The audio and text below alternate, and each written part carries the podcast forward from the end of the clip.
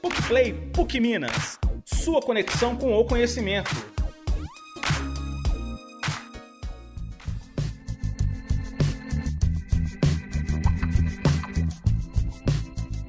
Bem-vindos ao PUCplay, podcast da PUC Minas.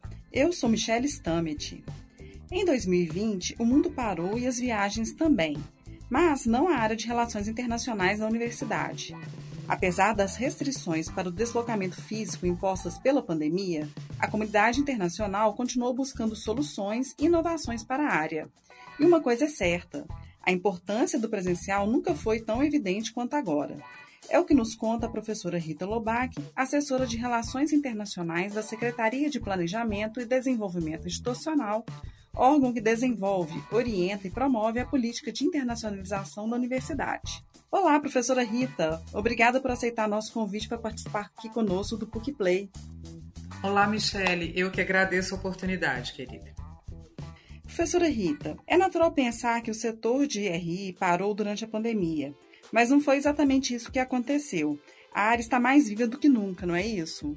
Exatamente, Michele. E parar foi exatamente o que não aconteceu. Por quê? Você pode imaginar a, a, o tumulto que gerou para todos nós em universidades do mundo inteiro. A, a questão do envio, do recebimento de estudantes, tudo preparado. E de repente a gente teve que cancelar todo esse processo, é, lidar com a angústia dos estudantes, dos seus pais, de, de passagens já compradas, de a, é, alojamento já contratado também, enfim. No primeiro momento foi um choque muito grande para todos nós. Não sabíamos o que ia acontecer, quanto tempo iria durar. E aí, quando vimos que não era nada passageiro e tivemos a dimensão da gravidade do problema, o que, que nós fizemos? Nós negociamos de maneira frenética uh, o adiamento da ida e do recebimento de alunos, né? E depois, é, cada país, a partir da particularidade do enfrentamento e do agravamento da, da doença, é, foi voltando mais ou menos ao normal.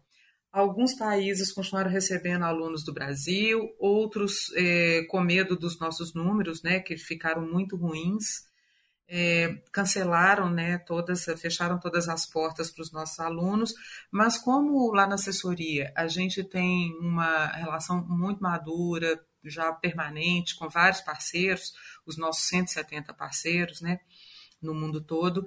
É, e graças a esse networking já antigo, nós conseguimos remanejar os nossos alunos na medida do possível. No primeiro momento, de fato, parou tudo, quase tudo, porque teve aluno que foi, por exemplo, para países que não estavam com a situação tão grave. Alunos que continuaram indo para a Alemanha, uh, mas em geral foi só um ou outro país que continuou recebendo. Só que mesmo hoje nós estamos com 86 alunos no exterior e, e quase 170 já selecionados com carta de aceite, ou seja, já com as portas abertas para o próximo semestre. A questão é que nesse meio tempo nós tivemos que cancelar eh, presencialmente vários dos encontros que são onde a gente busca essas parcerias. O NAFSA nos Estados Unidos, o EAE na Europa, aqui no Brasil a Falbai, e tudo migrou para o remoto. E aí foi uma loucura de encontros até a gente ficar esgotado, né? Então foi um momento intenso de discussão do que, que seria o futuro da área. E as coisas vão se assentando e com o tempo a gente já começa a ver caminhos. E como você mesmo falou, a, a gente chegou à conclusão, a primeira delas, o híbrido veio para ficar. Mas, ah, do ponto de vista de intercâmbio, a experiência num outro país, a imersão em outra cultura, a vida acadêmica numa outra universidade, isso não tem o que substitua. Eu conversei com a jornalista Samantha Burton, que hoje está na Coreia com bolsa de mestrado. Ela fala sobre como a experiência de intercâmbio direcionou a sua carreira profissional. Meu nome é Samantha Burton, eu tenho 25 anos, eu sou formada em jornalismo pela PUC Minas e atualmente eu faço mestrado em estudos culturais coreanos aqui na Coreia do Sul. No meu último ano de graduação, em 2020, eu tive a oportunidade de vir à Coreia pela primeira vez para realizar um intercâmbio acadêmico através da PUC. Desde o início foi um intercâmbio bem atípico, porque quando eu cheguei na Coreia, o país já estava lidando com os primeiros surtos de Covid-19. Então tiveram certas experiências de um intercâmbio normal, por assim dizer, que eu não vivenciei. Mas, por um outro lado, tiveram outras experiências extremamente valiosas, inclusive profissionais, que, que eu vivi, inclusive que eu consegui colocar em prática os conhecimentos que eu adquiri ao longo do meu curso de jornalismo. E ao retornar ao Brasil, eu terminei o curso e apresentei o meu TCC, que inclusive foi com matemática desenvolvida ao longo do meu intercâmbio. Então eu tenho plena certeza que essa experiência na Coreia me ajudou muito a conseguir a minha bolsa de mestrado e a voltar a morar aqui no país. O intercâmbio né, nos proporciona não somente a oportunidade de estudar, mas de aprofundar numa língua que não é a nossa, entrar em contato com culturas completamente diferentes, possibilitar né, o viés profissional também. Para mim, o intercâmbio sempre será um investimento. Já o aluno Samuel Procópio, do curso de Direito, conta diretamente de Portugal sobre a experiência sem igual de ser um intercambista. Meu nome é Samuel Procópio, sou estudante de Direito da PUC Minas e atualmente estou realizando intercâmbio na Universidade Católica Portuguesa, campus regional do Porto. Bom, o intercâmbio é um momento desafiador né, na nossa carreira é, seja acadêmica, seja profissional, é, é um momento de descoberta também, descoberta de novas literaturas, descoberta de novas fontes de conhecimento, descoberta de novas pessoas, descoberta de novos idiomas, por que não? É, aqui até um ponto que vale mencionar, é que né, no Portugal o idioma comum é, corrente, digamos assim, é o português é, mas na universidade é, a grande demasia das pessoas se comunica em inglês. Então, essa experiência também é muito interessante, né? Porque às vezes as pessoas vêm aqui para Portugal, é, alguns intercambistas até, e não têm às vezes um conhecimento é, aguçado no inglês, e isso pode ser prejudicial, né? A gente aqui é moldado a cada instante, a gente aqui se é, afina a cada instante, né? O intercâmbio é uma grande lima, né? Que vai afinando aí é, os nossos propósitos e também as nossas experiências pessoais. E com certeza ninguém que vem para o intercâmbio volta a mesma pessoa, é, porque a experiência que é justamente para isso, né? Intercâmbio é, é uma troca entre pessoas. É o que eu vim buscar aqui. Eu sempre quis fazer o intercâmbio, sempre quis estar aqui. É, me preparei muito para isso e acredito que nesse momento estou é, buscando as melhores oportunidades aqui em Portugal para aprender, para estudar e também para viver né, a atmosfera é, de um intercambista. Né? Então eu acho que essa experiência do intercâmbio a gente tem que ser quase que uma esponja, certo? A gente realmente tem que se deixar absorto, né? absorver tudo que essa experiência tem de importante para que ao fim das contas, a gente possa levar isso de volta é, para o nosso país, para a nossa universidade, para a PUC Minas, precisamente, é, e a gente compartilhar, né? É, viver é partir, voltar e repartir. Então, voltamos, compartilhamos essa experiência e assim eu acho que o ciclo do intercâmbio realmente se completa porque o nosso país e a nossa universidade realmente tem ganhos com isso, ganhos é, intelectuais, éticos, é, enfim, de todas as, as valias possíveis e necessárias também para o desenvolvimento acadêmico, que é um desenvolvimento necessário é, para qualquer país.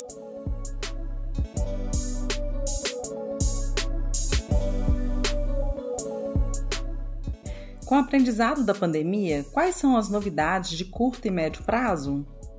A gente está buscando agregar a essa questão da mobilidade, que não é a única coisa que se faz em relações internacionais acadêmicas, né? A gente está agregando outros, digamos, produtos Um deles é o intercâmbio virtual. Ele está em fase de aprovação e de ajustes na CEPLAN, que é o órgão ao qual a Assessoria de Relações Internacionais pertence, mas ele pretende conviver com a modalidade presencial e ele vai abrir as seguintes possibilidades. Então, vamos supor, um aluno que não teria como arcar com os custos de viver no exterior. Porque como funciona o intercâmbio da PUC? Os nossos alunos, quando estão no exterior, eles não pagam nem matrícula, nem as, nem as, as mensalidades. E fica com sua vaga garantida. Da mesma maneira, o aluno que vem da instituição parceira não paga nada para nós. Então, os nossos intercâmbios, eles são baseados na reciprocidade de isenção de pagamentos. Mas é lógico que o aluno que vai para o exterior, ele tem outros gastos. A passagem aérea, ele tem a, o alojamento, a alimentação. Ah, e por isso que a PUC abre mão das mensalidades para que parte desse, desse dinheiro seja gasto com essas outras coisas.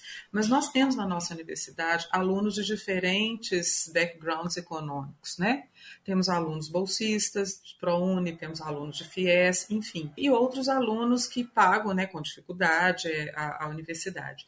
Esses alunos sempre tiveram alguns programas que contemplavam, como as bolsas eh, ibero-americanas e outras oportunidades mais pontuais. Mas o intercâmbio tradicional, que é de semestre ou ano letivo lá fora, ele implica sim em custos para o aluno e para suas famílias. Então a PUC, com, com, essa, com essa, digamos, renúncia de receita, é uma forma fenomenal de ajudar esses alunos. Nem são todas as universidades privadas que fazem isso.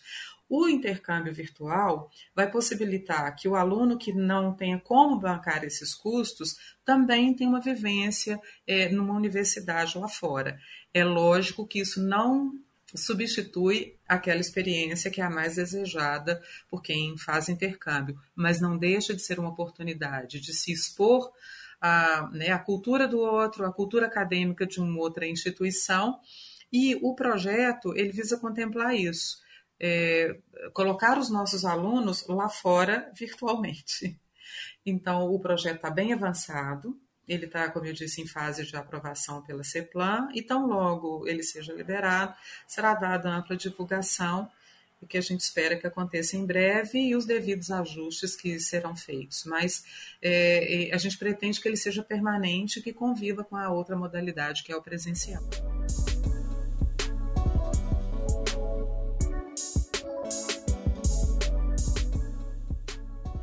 E a ideia são as parcerias com as mesmas universidades que nós já temos parcerias no intercâmbio presencial?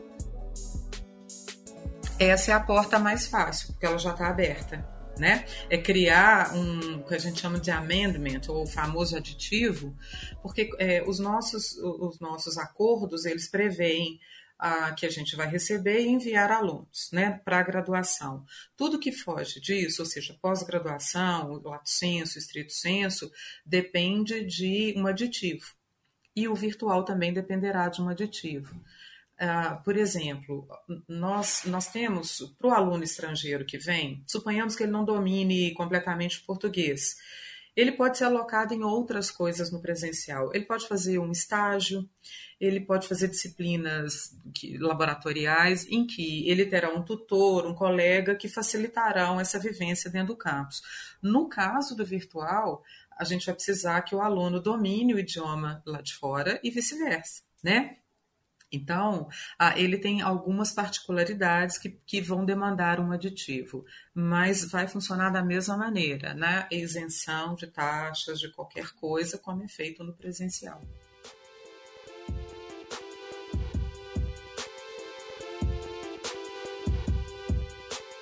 Há um incentivo da universidade aos programas de dupla diplomação que acontecem em parceria também com universidades estrangeiras.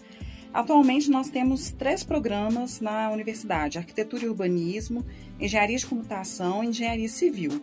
Você poderia nos contar com maior detalhes como que esses programas funcionam e quais são as oportunidades que esses programas abrem para os nossos alunos?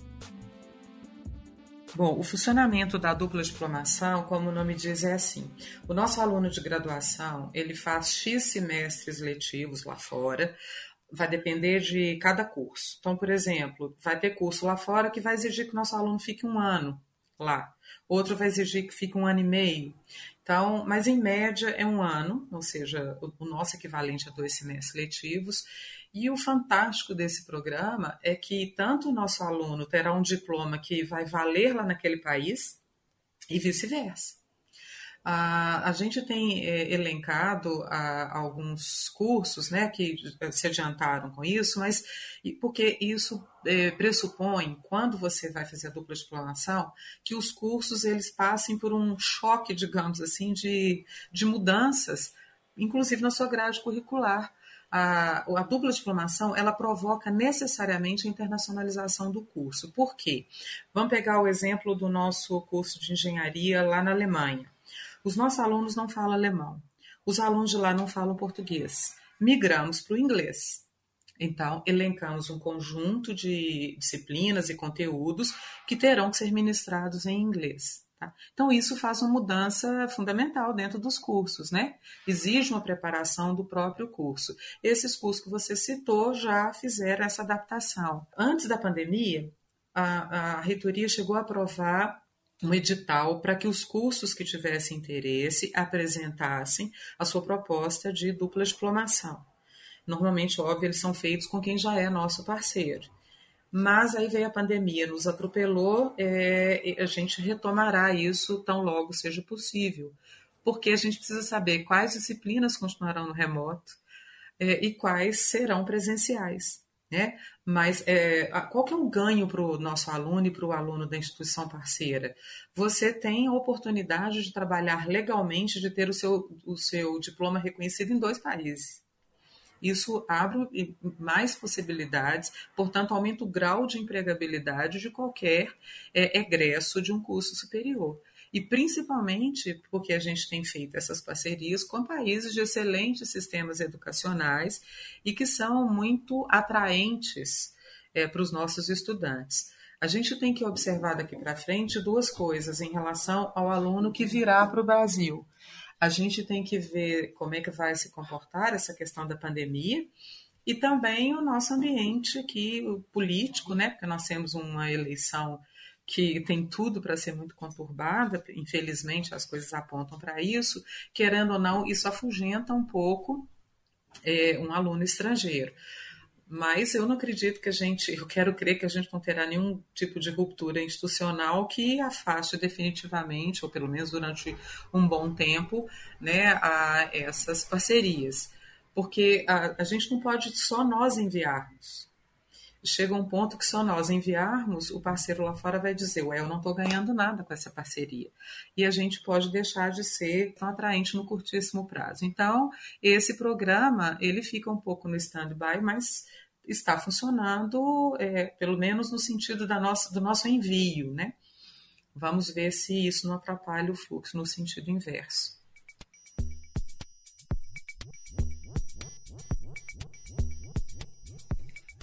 Aluna do curso de Arquitetura e Urbanismo da Praça da Liberdade, Natália Azevedo, vive a experiência de aguardar o momento do embarque para o Chile.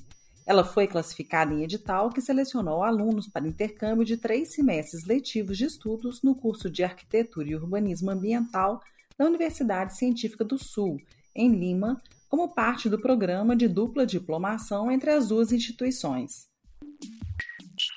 Ei, Michelle, ei, Rita, tudo bem? Primeiramente, eu gostaria de agradecer o convite e dizer que é um prazer poder participar desse projeto. Eu acho que eu posso começar falando que desde que eu entrei na faculdade, o intercâmbio ele sempre foi um sonho para mim. Porque durante o ensino médio eu pude realizar o intercâmbio e eu percebi o quanto que ele me acrescentou na minha vida acadêmica e na pessoal. E eu não poderia perder essa chance durante a faculdade, principalmente pela oportunidade de uma dupla diplomação, né? É, eu sei da existência dos vários outros programas de intercâmbio que a PUC oferece, eu sempre fui muito atenada a isso. Mas quando eu vi esse de dupla diplomação, eu me interessei ainda mais. E foi muita coincidência do foco da Faculdade do Peru ser relacionada a desenvolvimento de uma arquitetura mais ambiental, o que coincidiu muito com os meus interesses, sendo inclusive o tema do meu atual projeto de pesquisa. É, em relação a expectativas, assim, eu posso dizer que eu tô muito ansiosa. Eu acho que vai ser uma experiência incrível, assim, para mim. Mas eu não posso negar também a minha preocupação pela pandemia, que ainda não se encerrou, né? É, mas como a gente só vai no início do ano que vem, eu acredito que ela, até lá toda essa situação já estará mais controlada e eu poderei realmente aproveitar o meu intercâmbio ao máximo, né? Com tranquilidade, mas ainda assim tomando algumas medidas de segurança.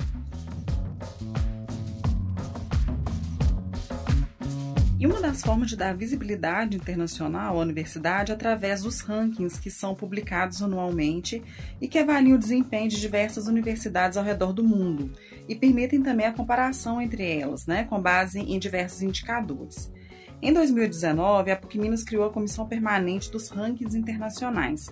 Qual que é a importância dessas avaliações para a universidade e para os nossos alunos? É, falar primeiro um pouquinho desse grupo. Ele é um grupo formado por pessoas representando várias instituições da PUC, mas fundamentalmente é, a CEPLAN, é, a, a Prograde, a ProEx e a ProPPG, e a gente tem o apoio de várias áreas da PUC. Por exemplo, se a gente precisa de algo que seja relacionado ao ProRH, eles nos assessoram e assim em todas em todas as instâncias da universidade. Esse grupo, como o nome diz, ele é permanente. A gente discute a melhor forma de responder aos rankings, porque o que acontecia antes da formação deste grupo é que os rankings eles nos avaliavam a revelia. O que, que isso quer dizer?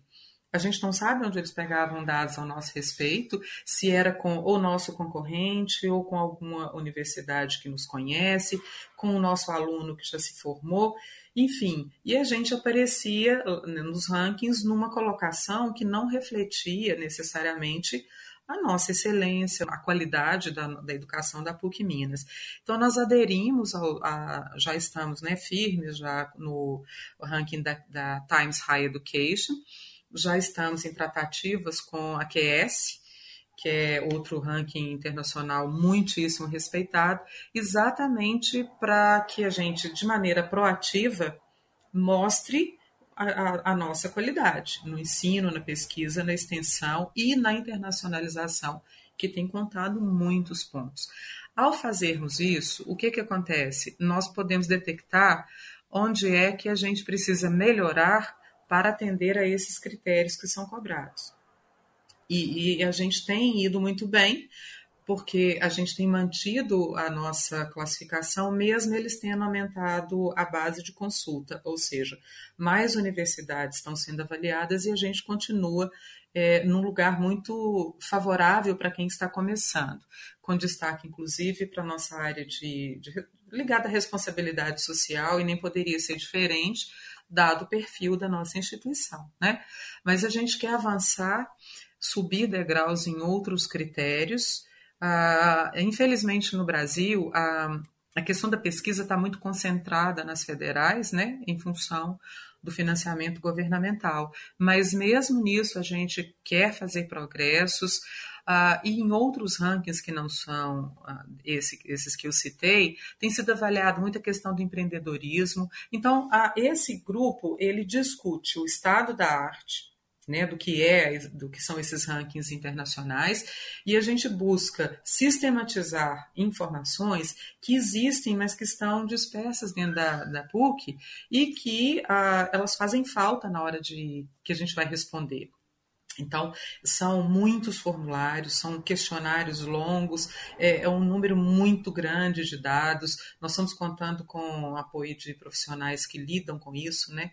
É, são melhores do que nós, é da área deles essa questão de, de dados, de informações. Então, a gente tem um, um grupo muito, é, digamos, multidisciplinar e cada um cuida de uma parte, mas ao final a gente discute o todo e se, pretendemos servir também de assessoramento à alta administração da universidade para que ela avance eh, nas políticas que vão nos colocar no lugar que a gente acha que a gente merece estar. Quais são as orientações para o estudante que pretende fazer intercâmbio nos próximos meses ou no, no próximo período? Bom, o nosso, o nosso intercâmbio ele tem um processo seletivo que é anual. Ao longo do ano inteiro, o aluno que quer fazer intercâmbio, ele acessa a nossa página e ele coloca lá que ele tem interesse. Nós pegamos essas informações e uma vez os alunos eles obedecem aos editais que ficam sempre na página da assessoria. Então, você entra na página da PUC, vai lá na página da Assessoria de Relações Internacionais, os alunos se depararão com editais em quatro idiomas: um em português, em inglês, francês e espanhol. Português, obviamente, para Portugal e para os outros países que né, falam português. O, o, inglês é para todos os países que, mesmo não sendo nativos desse idioma, né, como Inglaterra, Estados Unidos, Austrália, Nova Zelândia, etc., são países que, é, devido ao, ao, ao grau de desconhecimento e de domínio de seus idiomas, por exemplo, Hungria, Polônia, etc., a própria China, então, esses editais eh, os alunos fazem em inglês, porque os cursos lá são em inglês. E assim sucessivamente, os países de língua espanhola, o francês. Então, o aluno ele pode escolher até três instituições, até em diferentes países, né? Para eles irem, e eles têm que, dentre outras coisas, comprovar a média acadêmica igual ou superior a 60, que vão combinar, é o mínimo que a gente tem que pedir para um aluno, né? E aí, lembrando, inclusive, que às vezes, se atingir uma média dessa em determinadas áreas do conhecimento, é um pouco mais fácil do que para os meninos da área de exatas, né? Então, é, o aluno tem que ter média acadêmica, ele tem que estar com uma porcentagem de curso feita que não seja nem. Vamos pegar aqui, um curso de quatro anos, ele tem que estar no terceiro período até o sexto para ele participar do processo seletivo. E os de 10, de 10 períodos é, né, é, é proporcionalmente igual. Então, esse aluno, ele, por que, que a gente não pode enviar o aluno para ele se formar lá, para fazer o último semestre lá? Porque um dos temores dos países onde a gente tem parcerias é que esse aluno, ao se formar lá, fique de maneira irregular no país. Nesse caso, a PUC estaria servindo ah, para é, é, incentivar uma imigração ilegal, né? Então, eles não aceitam, não é só com a PUC, é lugar nenhum.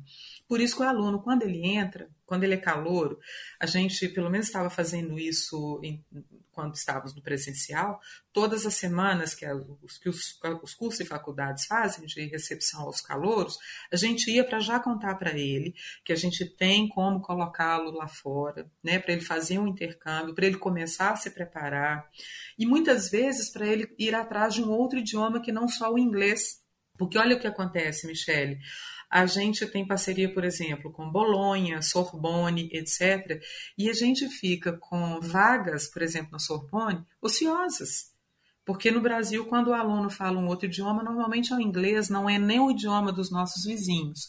Então, ao entrar, quando ele tem essas informações, ele tem um tempo para se preparar, tanto do ponto de vista do idioma e para caprichar nas notas porque ah, uma coisa é ele entrar com uma nota muito baixa, a nota de corte para participar do processo, mas a nota, junto com a proficiência e etc., são fatores objetivos de classificação.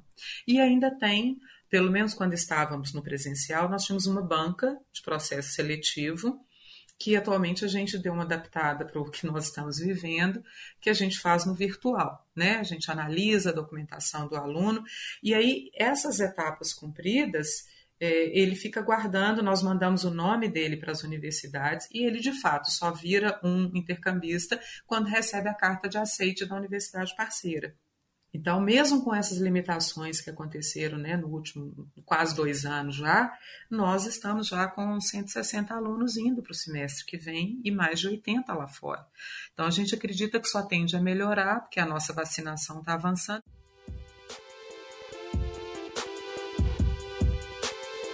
Como o aluno sabe que está dentro dos parâmetros exigidos com relação à fluência do idioma? Então, o que, que o aluno precisa? Ele se inscreve no nosso site, olha para qual edital ele quer fazer, ou seja, se eu quero ir para o exterior, é, eu domino qual idioma? Então, o meu edital é esse aqui. Ah, eu falo inglês muito bem e falo espanhol mais ou menos. Pois é, a questão é que os testes de proficiência são feitos por instituições como, por exemplo, a Aliança Francesa, representando né, o idioma francês, o Instituto Cervantes, representando o espanhol, e vai variar, e onde ele terá essa resposta? No edital, porque vai variar o grau de proficiência que será exigido nele. Por exemplo, ele quer ir para a Espanha, é, o grau de espanhol, é, de proficiência espanhol que é exigido lá, é, costuma ser maior do que dos nossos vizinhos aqui. E temos boas universidades no mundo todo e os alunos podem, inclusive, voltar o olhar deles para lugares que não são tão concorridos. Né? Todo mundo quer ir para os Estados Unidos, Austrália, países europeus mais tradicionais, como né, Irlanda, Inglaterra, Alemanha, mas temos excelentes opções, por exemplo, na, na Dinamarca, na, na Hungria, que é um país maravilhoso, com excelentes universidades, Polônia, temos na China. Então, o aluno, a Coreia do Sul, então ele tem que voltar esse olhar é, também para outras opções, considerando que ele pode escolher mais de um lugar.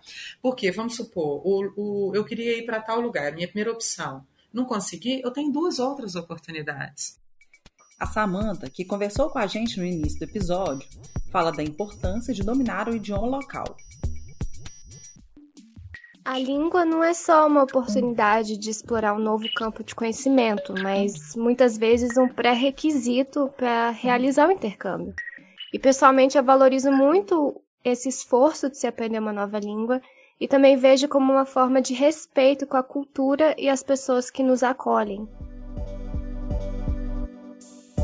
Qual o primeiro passo para o aluno que quer fazer intercâmbio? Então, o primeiro passo para o nosso aluno é sonhar com fazer intercâmbio. A PUC facilita abrindo mão é, da, da, mensalidade da matrícula. Ele já tem esse gasto normal, então esse dinheiro ele leva para ajudar na vivência dele lá fora. É, se Deus quiser, vamos emplacar também o virtual, para né, que aí sim a gente elimina completamente os custos. Mas o fato é, não paramos hora nenhuma. É, e os meus colegas lá fora estão dizendo a mesma coisa. Estão todos ansiosos para voltar a qualquer grau de normalidade que permita a imersão na outra cultura, que essa sim está se mostrando insubstituível. Mas enquanto isso não acontece e a, aprendendo com o que nos foi colocado, né, de maneira por força maior, temos que aproveitar as oportunidades que o remoto trouxe. Por exemplo, os professores podem, junto com colegas lá de fora, ministrar uma aula, um módulo inteiro, uma semana dedicada a determinado tema, que vai desde cultural, político, econômico, ou seja, esta ferramenta ela vai favorecer no, na modalidade virtual, não é só para o aluno, é para o professor também. A gente já tem feito, mesmo antes da pandemia, a gente já fazia, por exemplo, bancas é, de mestrado, doutorado ou de conclusão de curso com professores estrangeiros participando. A gente pode ter a cotutela. O aluno é, faz um trabalho aqui que tem um orientador estrangeiro e um daqui, uma parte pode ser cursada aqui e outra em outro lugar. Ou seja, as possibilidades são enormes. Do ponto de vista dos alunos, eles têm um cardápio imenso e do ponto de vista da, do, do, corpo, é, do corpo docente, o que a gente precisa lá na assessoria é ser demandados, porque eu não tenho como construir um projeto assim. Para o curso tal, nós vamos oferecer tais disciplinas, é isso que, que interessa. É cada curso que sabe o que, que ele gostaria de trocar com um parceiro internacional. Mas seguramente a porta por onde isso vai acontecer é assessoria e nós estamos lá ainda trabalhando a pleno vapor e, como eu te falei, não paramos hora nenhuma. Pelo contrário, os desafios foram muito maiores e para é, responder nós acabamos trabalhando muito mais. Agora, você destacou como essencial o conhecimento da língua para onde o aluno quer ir ou a língua adotada pelo país. Nós temos parcerias também, não é? Temos. Esses que eu citei, é, Michele, eles oferecem para professores, alunos e funcionários, eles oferecem é, cursos com valor muito mais, digamos, compensadores do que se a pessoa fosse individualmente nas unidades desses cursos. A gente espera que, tão logo as coisas se definam mais para o próximo semestre, retomar esses projetos, porque ah, se a gente for demorar mais tempo, a proposta será então fazer esses cursos no remoto. E a gente negociou na época, no presencial, que para cada 10 alunos pagantes numa tarifa menor do que lá, digamos, na rua, um aluno que não pudesse pagar ganharia uma bolsa. Então, esses parceiros já são tradicionais nossos, são eles que aplicam os testes de proficiência a um valor também diferenciado e também oferecem o ensino desses idiomas de maneira diferenciada para professor, aluno e funcionário. Por falar em funcionários, estávamos, é, antes da pandemia também, ah, com uma experiência que a gente pretendia replicar que é de oferecer intercâmbio administrativo para o nosso pessoal. Chegamos a ter um, um funcionário de uma universidade parceira argentina que ficou com a gente é, rodando em várias secretarias, aprendendo isso, vendo como é lidar, como é o nosso processo do receptivo do estrangeiro, a papelada que isso movimenta. Então, a gente pretende é, também, temos planos que contemplam todo mundo. Precisamos agora de um pouco de normalidade institucional para o país, para a gente continuar neste caminho. Mas as portas não se fecharam para os nossos alunos lá fora. Muito bom, que bom. Professora Rita, muitíssimo obrigada pela sua participação. Sempre muito bom conversar com você. Matar a saudade, né, de, de quem foi aluna. Ô, oh, querida, vocês continuam sendo minhas meninas. E outra, Sempre. essa oportunidade da gente falar é, desse serviço que a PUC tem para a sua comunidade acadêmica, ele é ímpar. Conte comigo toda vez que vocês identificarem essa necessidade ou essa oportunidade. Eu que agradeço. Com certeza. Até a próxima. Um abraço. Um abraço.